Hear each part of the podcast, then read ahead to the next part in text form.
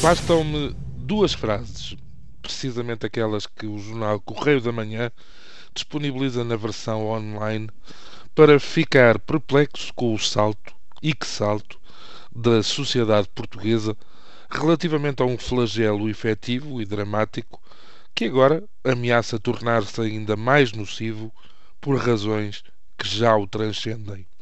Refiro-me aos crimes de abusos sexuais encarados de forma genérica, ou seja, sem se verem, sem, sem se verem especificados escalões etários, género, condição social, circunstâncias.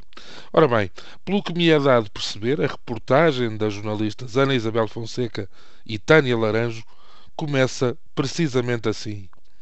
Denúncias falsas estão a aumentar uma em cada três queixas de abusos sexuais não é verdadeira.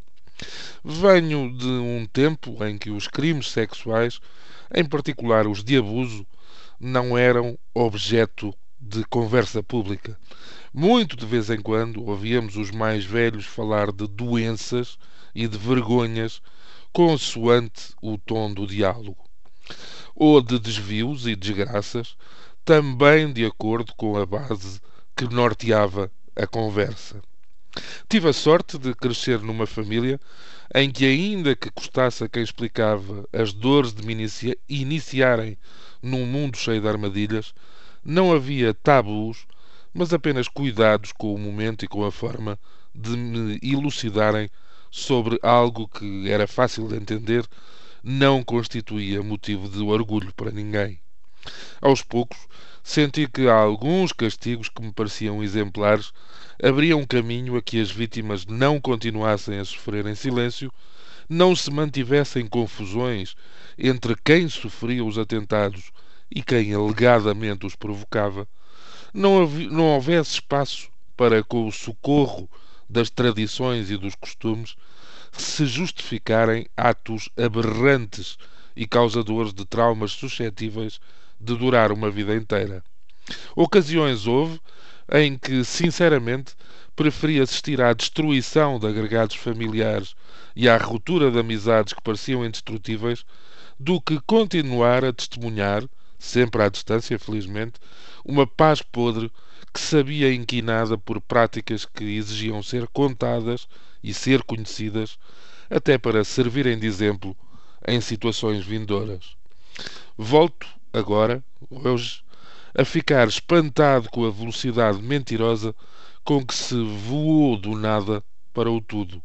O que dantes era mantido em silêncio por trás dos bons costumes, que não toleravam falhas nem erros, é hoje atirado para a praça pública sem se cuidar minimamente de avaliar se há ou não verdade nas acusações e nos relatos que presume-se das frases de jornal servem, servem para condenar sumariamente quem nada fez. Haverá sempre defeito nos números conhecidos dos abusos sexuais.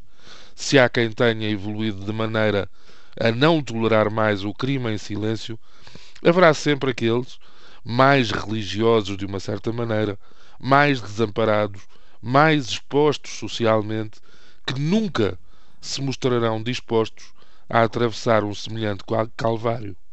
Mas também haverá sempre excesso, porque se toma qualquer reclamação, qualquer aviso, como verdadeiro à partida. Ora, a partir do momento em que é publicada a primeira notícia de suspeita, a mancha fica para sempre. Não há desmentido que lhe valha, nem ilibação que apague a sombra gelada da suspeita. Compete-nos a todos tomar mais cuidados e exigi-lo a terceiros.